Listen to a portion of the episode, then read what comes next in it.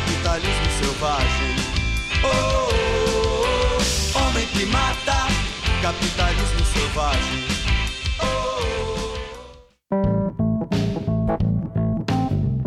Bom, gente, assim que começa mais um episódio do Odisseia Cast, nosso 23 episódio, e mais uma vez Odisseia Cast nas cabines. A Marvel Studios convidou o Odisseia para assistir Homem-Formiga e a Vespa Quantumania. Né, esse filme aí, que é o terceiro filme do Homem-Formiga, dirigido pelo Peyton Reed. E vamos dar aí uma. tentar não dar muitos spoilers, né? Vamos tentar dar aí o caminho das formigas aí do filme.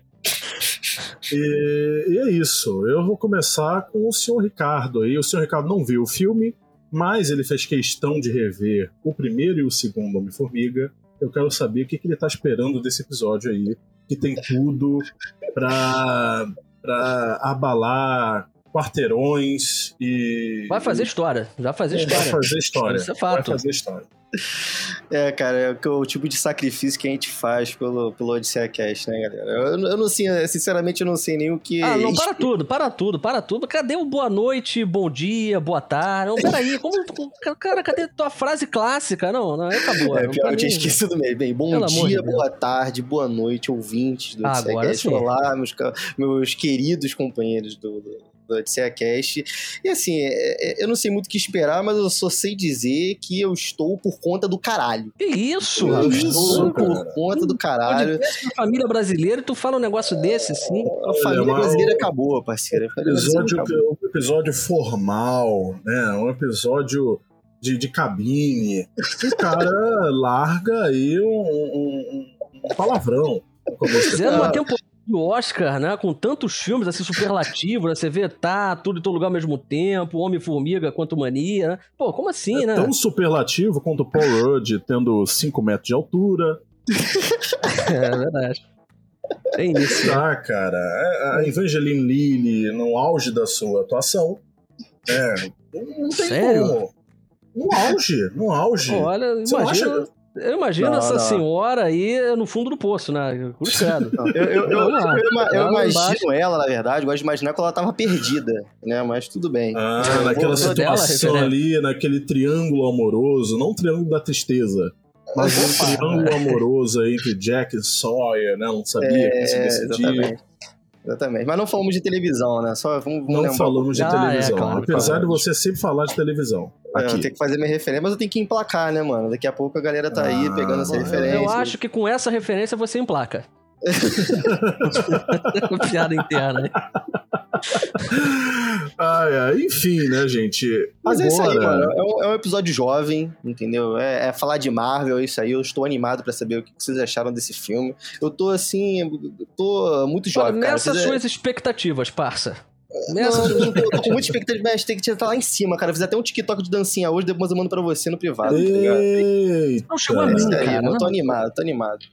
Cara, olha, eu, eu, eu, eu tive o privilégio de ver essa dancinha e achei incrível.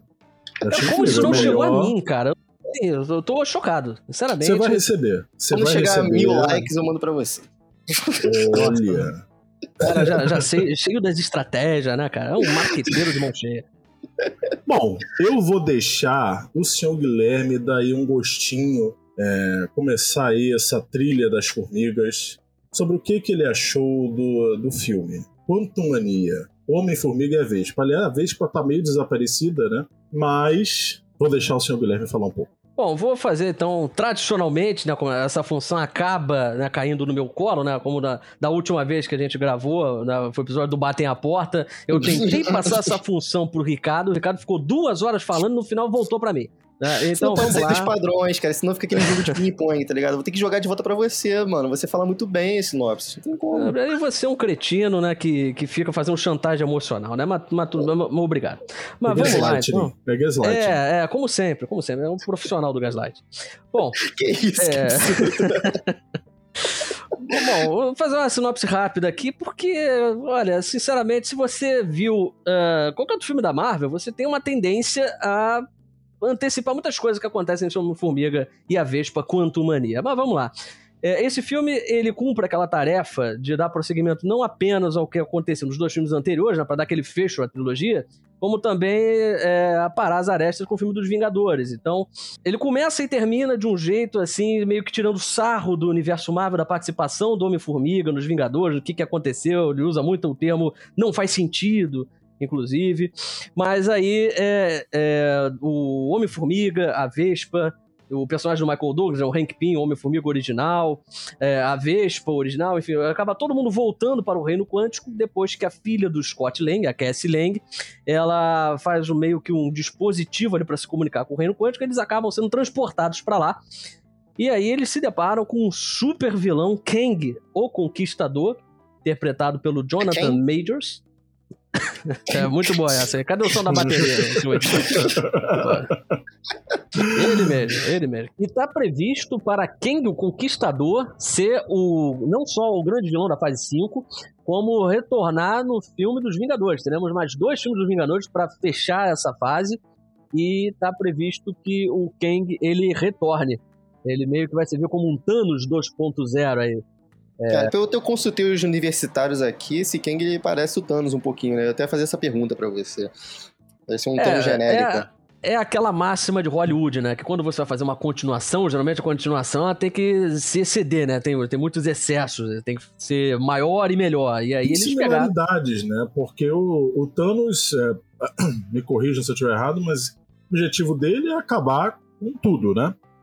Todo vilão, né? E o Kang, ele é o conquistador de mundos, né? De, de planetas e, e, e, e, tem um certo momento que a personagem da Michelle Pfeiffer, né? A Janet Van Dyne, ela, ela tem uma visão ali, né?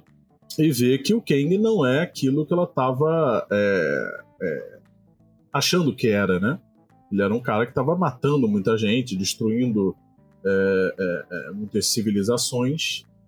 E, e, nessa parte, eu acho que o Jonathan Majors, né, ele foi bem até.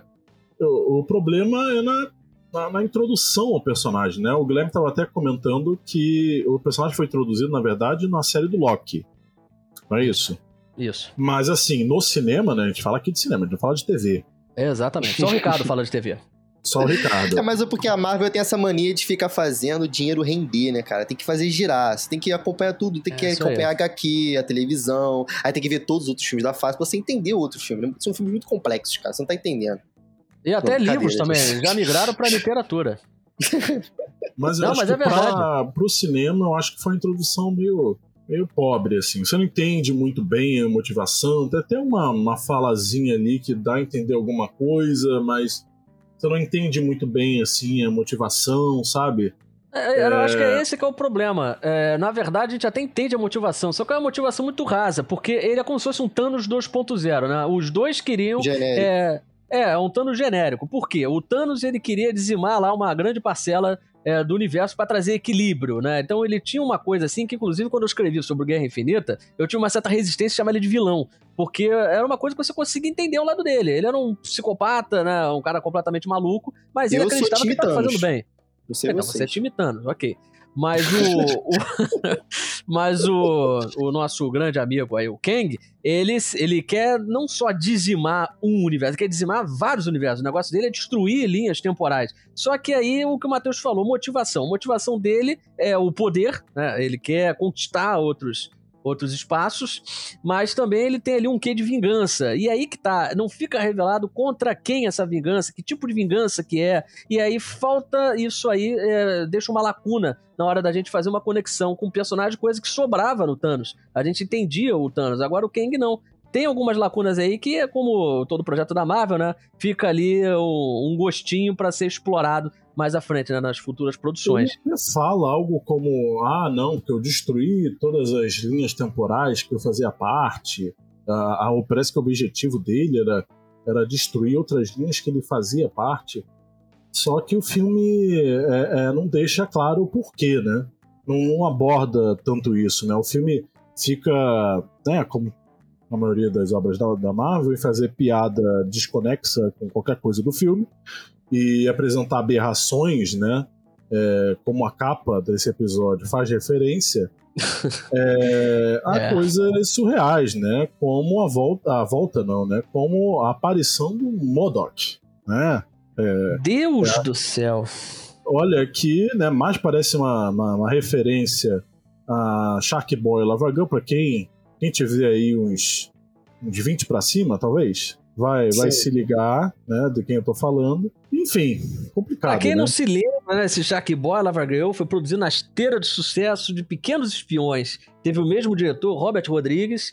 E agora, cara, acredite se quiser, ouvinte, a versão do Senhor Elétrico em Shark Boy Lava Girl está mil vezes melhor do que esta aberração gráfica que é o Modok. Aquilo ali é Meu um Deus. defeito visual grotesco, que eu tava comentando com o Matheus na seleção. Cara, quem foi o sujeito, né, para não, pra não usar um termo mais forte, né?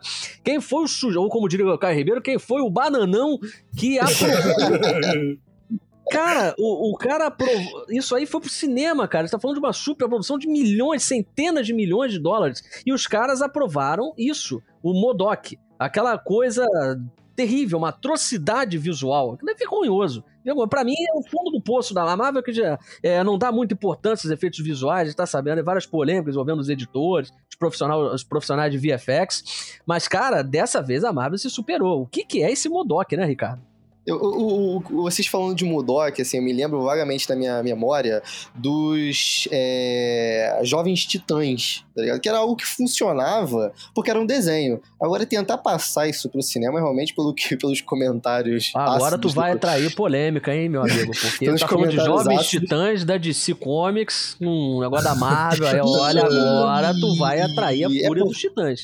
Caraca, vacilei, vacilei. É, realmente eu não, eu não sou nerd a esse ponto, é porque provavelmente tinha um personagem muito parecido, que é só uma cabeça gigante, né? Isso que vocês estão querendo dizer. Essa referência que estão querendo fazer, né? Não, eu acho engraçado que os perso- próprios personagens do filme ficam assustados. Meu Deus, o que aconteceu com você? E, e, né, é. é. muito coerente, né? O que, que a gente vê, né?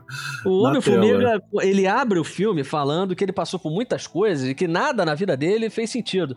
Mas, cara, é, parece que o Homem-Formiga tava tentando preparar a gente pra esse momento. Mas, cara, não tinha como preparar a gente né, pra gente bater de frente com aquilo ali. A- a- Aliás, de aquilo é novo, inominável. esse filme é, ele começa com uma comédia romântica, né? Aquela narração totalmente desnecessária.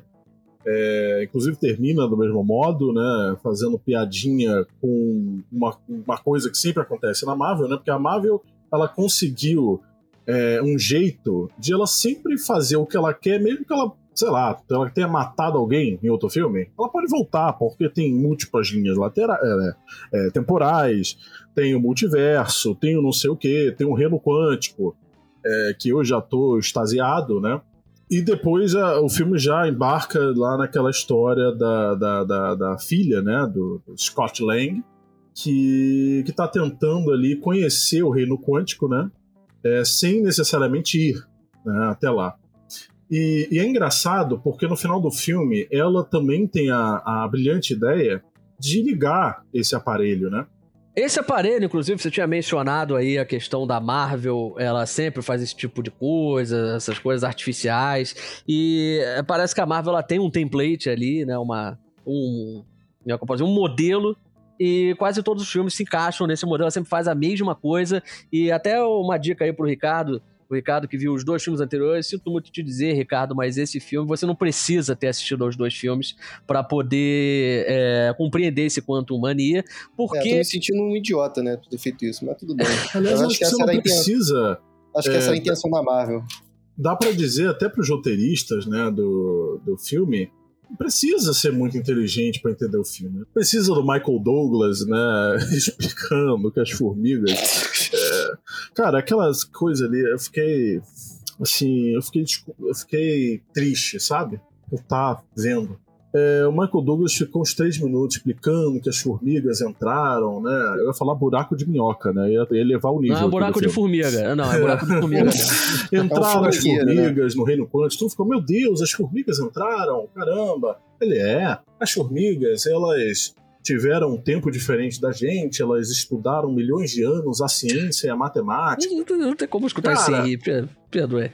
Cara, não dá, entendeu? E aí o Michael Douglas, um cara, né, um bom ator, se vendo nesse papel. Eu já fico triste é, de várias cenas, né, que eles estão olhando o horizonte, que na verdade é uma tela verde, e no final sair aquela porcaria, né, de fundo, que eles não têm nem, nem a, a, a, a paciência de fazer uma bela cidade ali, movimento em toda. Se você ficar pensando, eu convido o, o, o, ouvinte a observar bastante o fundo, né?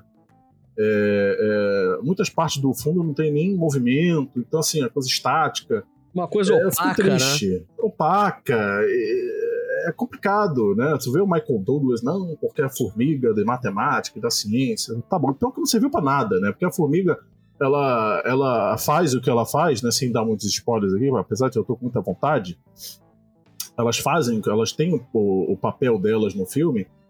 E, e, você vê um vilão que fala que já matou trocentos Vingadores na linha temporal do Caralho 4. Já ia falar um spoiler aqui. Cruzes. E ele. E acontece o que acontece Caraca, com ele. Mano. Sabe, as formiguinhas, né? Foi interessante você falar do Michael Douglas, ô, ô Matheus, que me deu umas ideias aqui na minha cabeça. Eu fiquei tendo uma crise existencial. Porque eu fico lembrando do Michael Douglas. É um ator que ele é considerado assim, um, um clássico do, do, cinema, né? Ele já fez trabalhos assim. Um dos maiores e... atores da geração dele. É, assim, ele fez Instinto Selvagem, cara. Que é a famosa cena com a Cheryl Stone as suas pernas.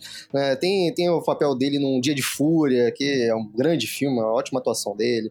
Tem o The Game que ele fez com o David Fincher. A gente passa também. É uma é... pena que ele deve devem ter receitado Rivotril, Alprazolam, Xanax pra ele. e ele ficou muito calmo, né, pra aceitar esse tipo de coisa. Mas. É. Tinha que ter continuado ele... no dia de fúria, né? Mas, mas aí que tá pedindo, perguntaram se ele voltaria pro quadro. Ele falou só se me matarem no filme, né? Nem o Michael Douglas não, tá aguentando mais. O Christian Bale disse que foi uma das piores experiências que ele teve, porque imagina, um ator, um bom ator, ele quer interagir coisas reais e tal, e no final ele tem que ficar imaginando aquela tela verde. Pior que ele tem que imaginar que vai ficar bom. E pior que sai ruim, né? Isso é Esse é, horrível, é o pior. Né? Mas, Mas é que isso é foda, cara. né, cara? Que, porra, a gente, a gente tem contato com todos os atores bons pra cacete. A Michelle Pfeiffer, inclusive, né, cara? Que é uma grande atriz que já passou por trabalhar com Alpatino, cara, em Scarface, sabe? Com Brian De Palma, já fez trabalho com Scorsese também, sabe? É, é, já foi até a Mulher Gato, do, do filme do Tim Burton. Já. Fez Modern com Aronofsky. É... O que, que, tá acontecendo, né? O que, que tá acontecendo nessa vida desses atores que eles estão precisando se rebaixar esse nível da Marvel, né? Será que, Eu... será que é problema com Ali... dinheiro? Será que é... O que que é? Ou tá faltando essa escola aí, esse curso de atores, ter um pouquinho de aula de economia também, né? Responsabilidade financeira, porque esse efeito tá... Que esse isso? Efeito não, o efeito Robert De Niro tá complicado. Não, pode ser dívida de jogo também, né? Mas sabe o que é pior, cara? É pior Ele que... fez um filme chamado Vida de Jogo, não fez um negócio desse? Vidas é... em Jogo, é verdade. Vidas, Vidas em Jogo. jogo mas é dívida de jogo, né? Se querer voltar o Michael Douglas, é, ah, aquele tipo de. Vou ficar só no Michael Douglas. É, mas sempre bom voltar pro Michael Douglas, não, Guilherme? Sempre, sempre. Mas tem uma cena, né, que você fica, caramba, é, os caras que produziram o filme acham que o pessoal aqui é muito burro, é, é precisa desse tipo de coisa. Olha, mas eu a gosto... julgar pela reação às cenas pós-créditos, cara, porra, eu tenho minhas dúvidas, hein? eu tenho, eu tenho minhas dúvidas. Eu acho engraçado, né? Um bastidores aí, um backstage da cabine de imprensa. Eu, eu, normalmente sendo separado, né, do, do, do pessoal aqui do Odisseia Cash. E aí, no final da sessão, né, depois do, de todos os créditos, é, essa infeliz é, é, mania que a Marvel criou, né, de ficar criando pós-crédito. É, eu fui encontrar, fui ao encontro, né? Eu fui de encontro, tá vendo, Guilherme? Olha. Fui ao encontro. Perfeito, fiquei até arrepiado agora. fui ao encontro do Guilherme, né? E ele tava com um rosto, assim, com um semblante Sim, preocupante, né? Eu falei, gente, o que, que passou, né? Tudo bem que o filme não é lá essas coisas, mas não é possível. Enfim. Mas era de felicidade, é. cara? Era não, o quê? Não era. Definitivamente eu, eu, tava, não. Eu tava com medo. Eu já tava pegando ali o Guilherme pela mão. Falei, vamos sair daqui, Guilherme. Pelo amor de Deus, você passar A expressão dele abaixou, tava branco, né? Olha, eu tava quase virando o Michael Douglas no Dia de Fúria. E aí tem a cena do Michael Douglas, né, ele explicando, né, das formigas que, que são muito inteligentes, né, que ficaram milhões de anos aí aprendendo para nada, né, pelo menos nesse filme não serviu para nada elas ficarem inteligentes, não entendi porque houve essa, essa cena. Mas tudo bem. E aí mostra o flashback do Michael Douglas apertando a orelha, assim, sentindo a frequência das formigas. ah, genial! Eu achei caralho. sensacional isso, cara, porque os roteiristas encontraram um momento perfeito, é, encontraram um subterfúgio para colocar o Michael Douglas nesse ponto da carreira dele, vendo um monte de formiga trabalhando, fazer referência ao, Cara. mov... cara, ao movimento, à revolução do proletariado ainda falar do socialismo. É, Ele falou isso, ah, porque o socialismo, não sei, esse é o socialismo. E falou, caraca, eu achei isso sensacional, porque a gente tá falando de, de uma empresa, né, que, que produziu o Star Wars, aquele do, do Ryan Johnson, né, Os Últimos Jedi, não, foi Os Últimos Jedi, né, o penúltimo É, sim.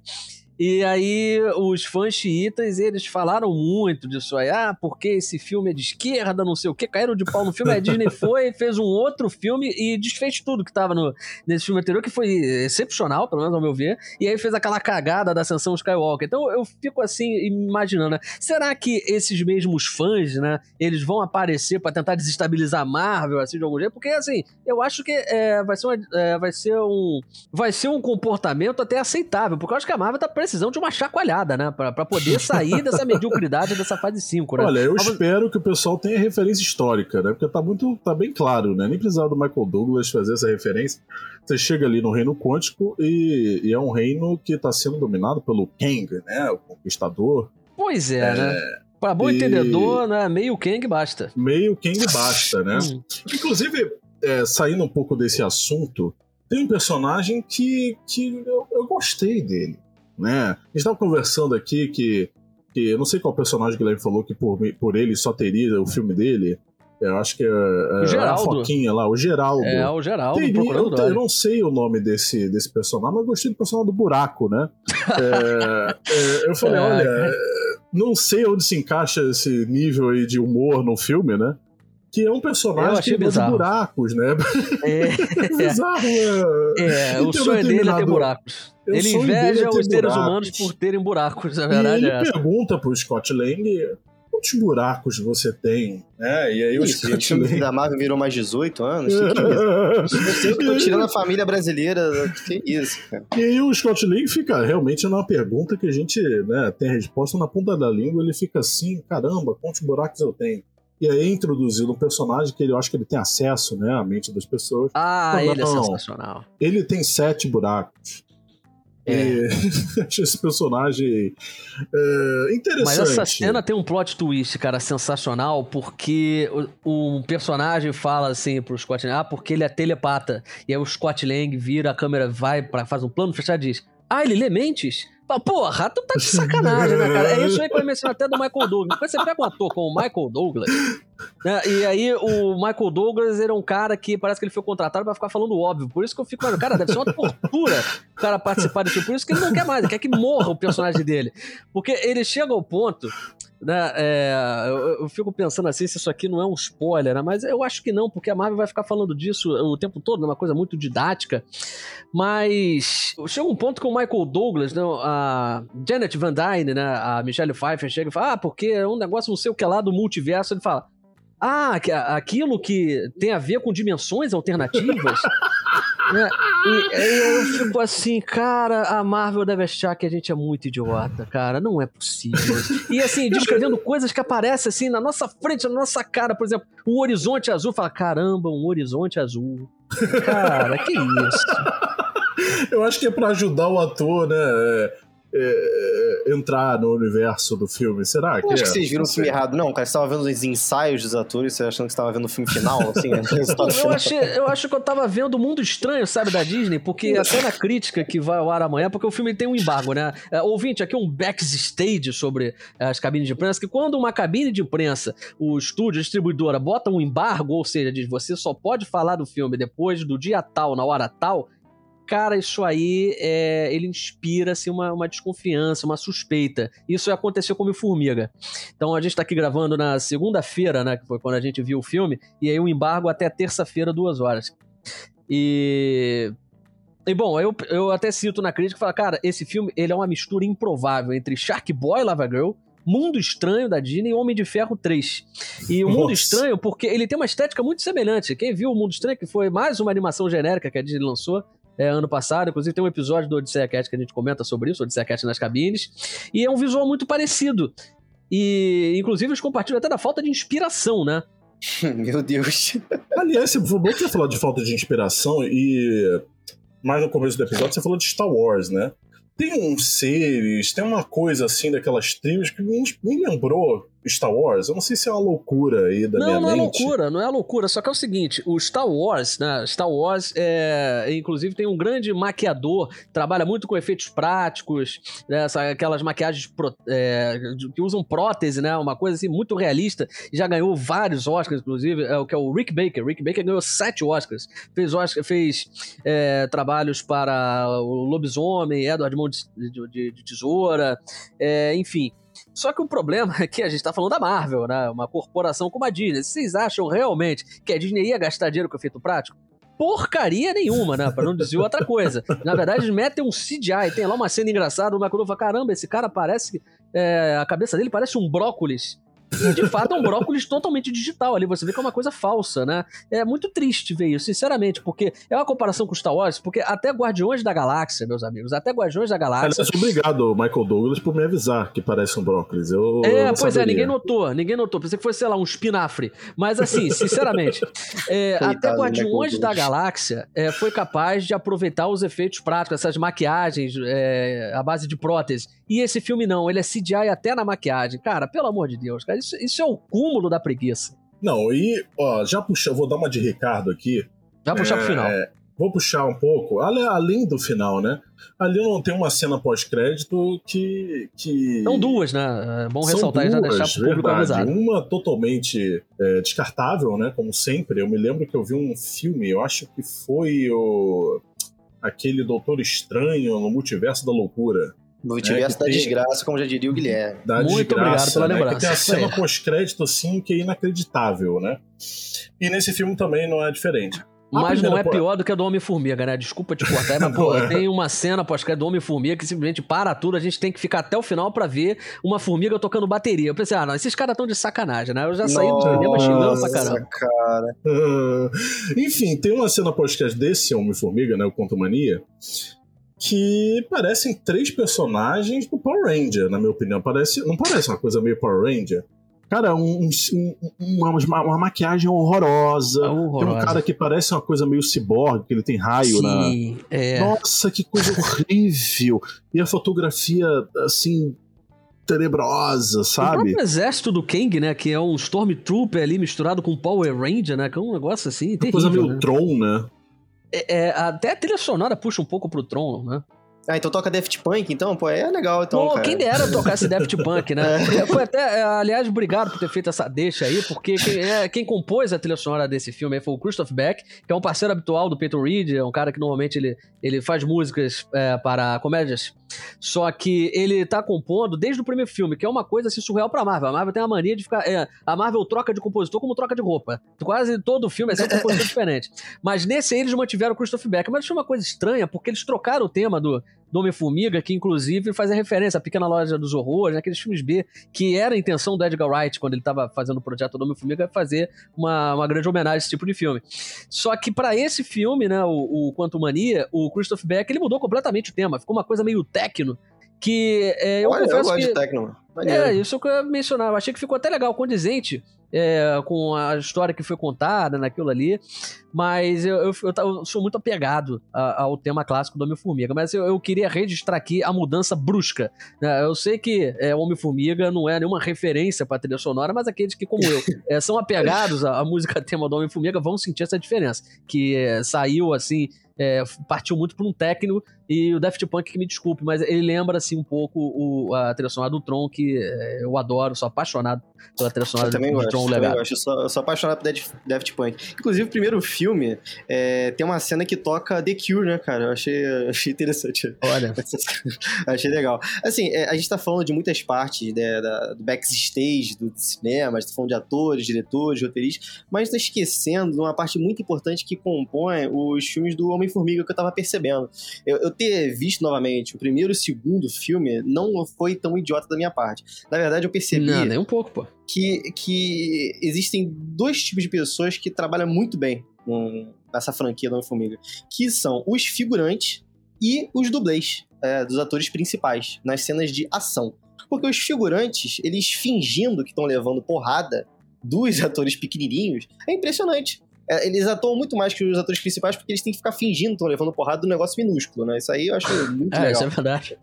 e os dublês, é os atores principais nas cenas de ação, porque aí o Paul Rudd e a Evangeline Lilly, eles não precisam atuar aquelas cenas de ação. É só deixar o cara lá por baixo daquela roupa e fingir que eles estão lutando de verdade. Então, assim, cara, fica essa disputa de quem atua mais, os figurantes ou os dublês. Aí fica a questão de vocês, né? Fica até aquela questão, tipo assim, é, é a atuação mais fácil do Paul Rudd da vida dele porque beira um pouco a atuação do Vin Diesel nos Guardiões da Galáxia. É só ele ficar falando, eu sou o Groot. O Rudd, ele tá como ele sempre foi, e nas ações ele não faz nada.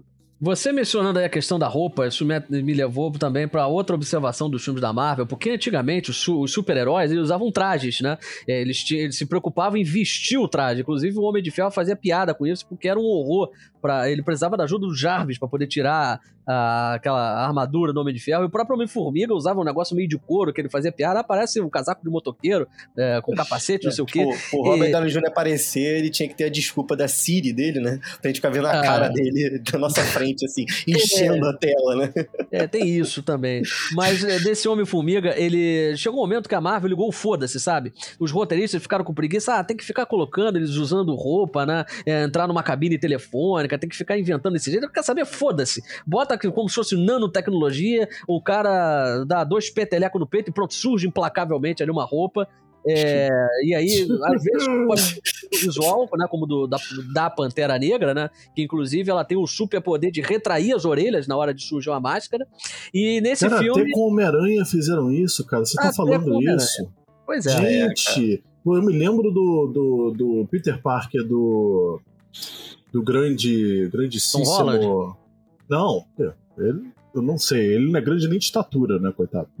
O. É, Garfield ou o Tom Maguire? Tobey Maguire, que ele tinha que correr para ali, para aqueles é, é, é, é, aquelas ruas esquisitas de Nova York, para ele botar, ele tirar a roupa, né? Ele voltar como é o Os becos de Nova York, né? Os becos de Nova York. E às vezes e até pinicava, né? Às vezes até pinicava, ele tinha alguns problemas. piada com isso. E agora os caras, até o Homem-Aranha é, nanotecnologia. Ah, né? todo né? mundo é nanotecnologia. Até o Homem-Formiga. É a atualidade, né, cara? É tecnologia. Isso, cara. Ele usava o macacão, sei lá que porra é aquela, usava aquele negócio lá de, de borracha do Homem-Formiga. E hoje em dia, ele do nada chega, toca assim no peito igual o Homem de Ferro. Vem tudo, até o capacete. Que antigamente tirava o capacete mesmo. E sabe o que é o mais engraçado? Porque é, ele toca assim e aí se materializa o capacete. Mas chega um momento que ele é obrigado a isso. Aí não é nem um spoiler, todo mundo imagina. Mas que ele sai na porrada com com o Kang. e aí é, o Kang é, acaba danificando né, o capacete dele. E aí ele tira o capacete. Assim, fala, caraca, mas esse negócio era de nanotecnologia. E o pior, e que eu acho muito engraçado nesses filmes, é porque os dois estão usando o capacete e os dois ficam dando um soco no capacete do outro. Né, é assim, e o Kang é um cara que ele solta raio. Né, solta raio, não, sei lá, uns negócios que saem lá do, dos braços dele e quando chega na hora H, os caras estão se estapeando ali. E é uma coisa assim, até falando, chegando no ponto do, das falhas do roteiro, esses equívocos, cara, a gente tá falando de um sujeito que é excessivamente, não é que ele é super poderoso, ele é excessivamente poderoso, ele tem poder em excesso, ao ponto dele chegar e conseguir mobilizar dois super-heróis é, só movendo o dedo. Mas assim, ele é um cara capaz de imobilizar dois super-heróis movendo o dedo, mas é incapaz de se livrar de formigas. As formigas pegam assim e, e conseguem acabar com ele com uma facilidade absurda. É, assim, acabar com ele. falando, sentido... eu acho, Guilherme, que foi, foram uns milhões de anos no espaço-tempo que as formigas, né? Meu Deus, a formiga é. só passou por cima dele, cara. Ele nem pra soltar aqueles raios Gente, dele, calma só que por cima dele. Todas as dúvidas que estão tendo agora, relaxa que vai ter vários vídeos no YouTube das pessoas explicando pra vocês, ah, cara. A Marvel funciona desse jeito. É assim já não basta, gira, já tá não basta o Michael Douglas, é, é, já não exatamente. basta o Paul Rudd no final falando, hum, será que ele morreu? Ah, eu acho ah, que não, ah, talvez. Meu Deus. Caramba! Porra, ah, é sério. Poxa, eu achei que ele tinha morrido mesmo, Formiga. Ele não vai Mateus, voltar nunca mais, esse, esse você- personagem aí. Você lembra que você fala, ah, porque o Guilherme tava com um semblante ali carregado. Falei, cara, foi essa cena. Que eu fiquei, meu Deus, eu não tô acreditando nisso, cara. Aí a Marvel achando que nós somos crianças de 5 anos de idade, né? Pra preparar pro próximo. Sendo que, cara, qualquer fã da Marvel hoje em dia, hoje em dia assiste, né? Os grandes eventos de anúncio dos filmes, batem palma. O filme nem foi lançado, mas já tem gente assim ficando extasiada com o filme, né? Uma coisa muito Não, comum. tem o sommelier de trailer, né? O pessoal. Sommelier ele de trailer, é verdade. Eu adoro olha, o trailer é ruim, então o filme é horroroso. Ou o trailer é muito bom, então o Ou filme explicando é o trailer. é, ou o trailer tem vários easter eggs, né? Que vão Uhum. ser explicados Ah, depois. Famosos easter eggs, né? Eu tô louco pra ver os easter eggs desse Homem-Formiga aí. O que, que será que mais não foi explicado? Eu tô, tô curioso. Mas todo mundo sabe, quando é, vê esses anúncios, que o Kang é um cara que vai ser o grande vilão dos Vingadores. Então, pô, sério, precisava mesmo dessa cena final do, do Homem-Formiga, até falando de multiverso, essas coisas todas. Uma coisa Mas, profundamente desnecessária. A gente, é, lembrando, né? Nós temos uma cabine de imprensa que você, pelo menos, acha que é frequentada, aliás, é frequentada por profissionais, né? Que vão escrever uma crítica a partir daquela, daquela sessão.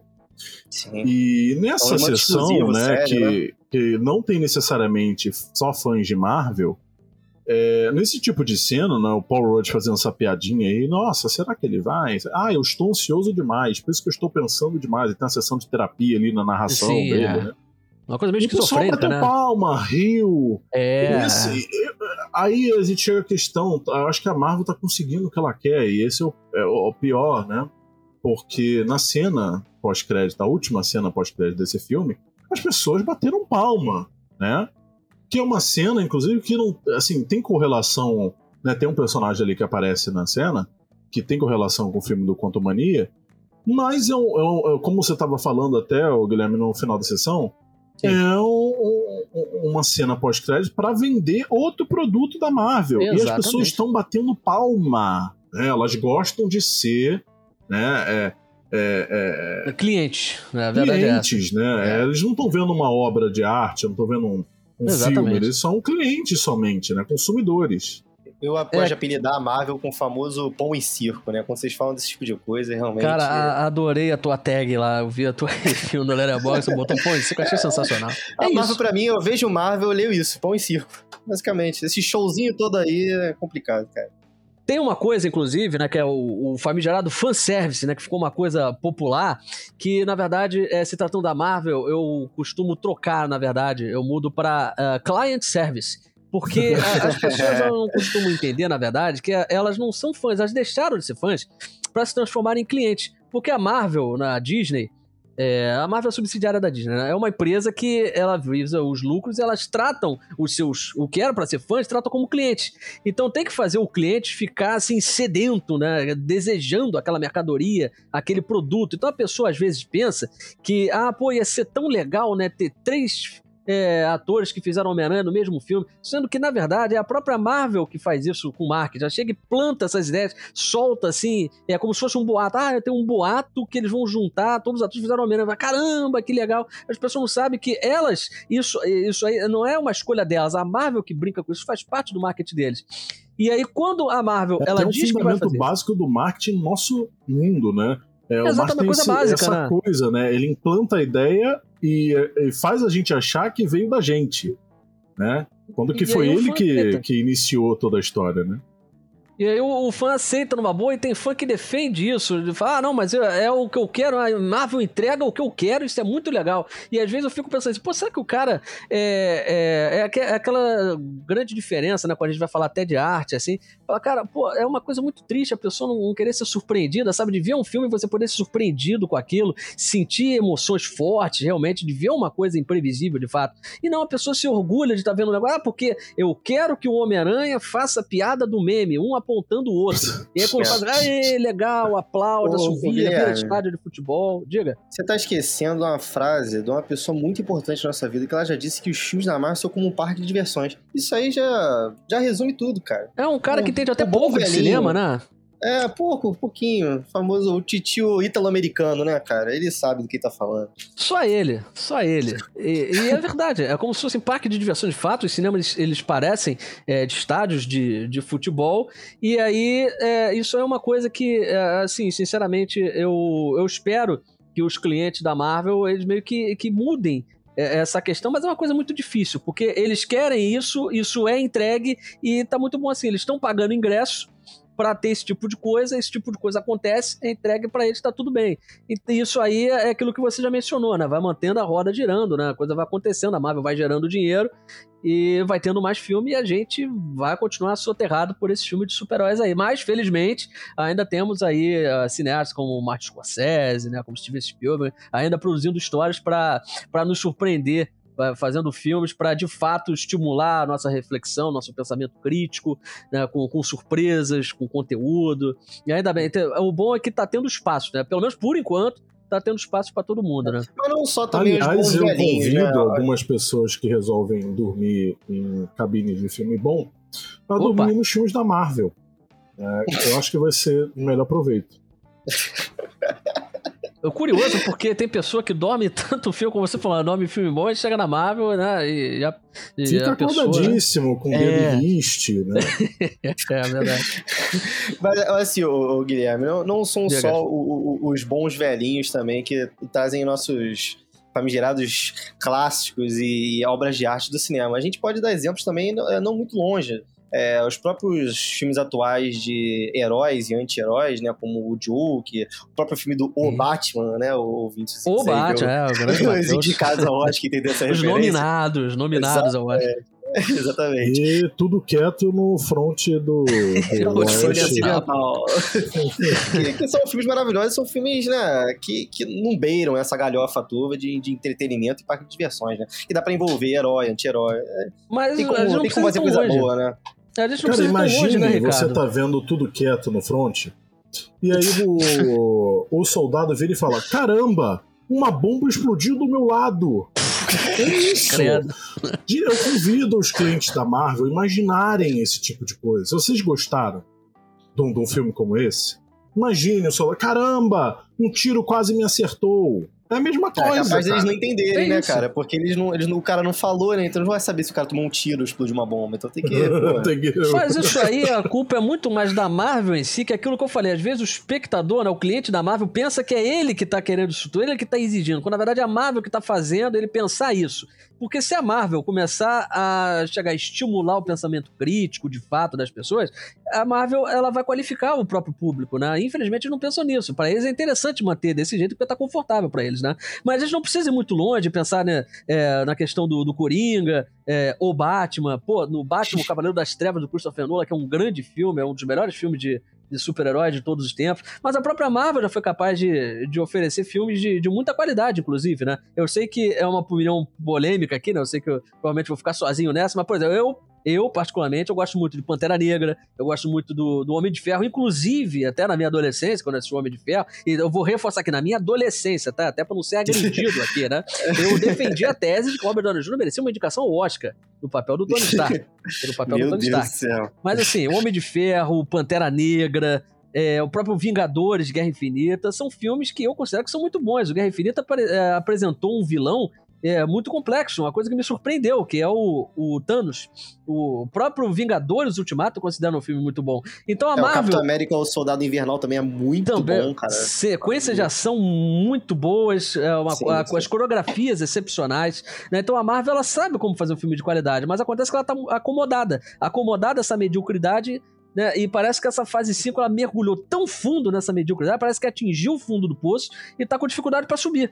Né? Mas o, o bom do, do fundo do poço, né? se é que dá para chamar assim, mas assim, um, um alento por estar no fundo do poço é que agora só tem como subir, né? Então eu imagino que a tendência é que apareçam filmes melhores, né? Tomara que a Marvel nos resolva túnel, surpreender. Pois é, né? Mas a Marvel sabe, a Marvel sabe fazer bons filmes, é torcer pra ela é, se atentar a isso, né? Porque tem bons diretores trabalhando com eles, o próprio diretor do Pantera Negra, Ryan Coogler, né? É, é um grande diretor, então vamos torcer pra eles acertarem a mão.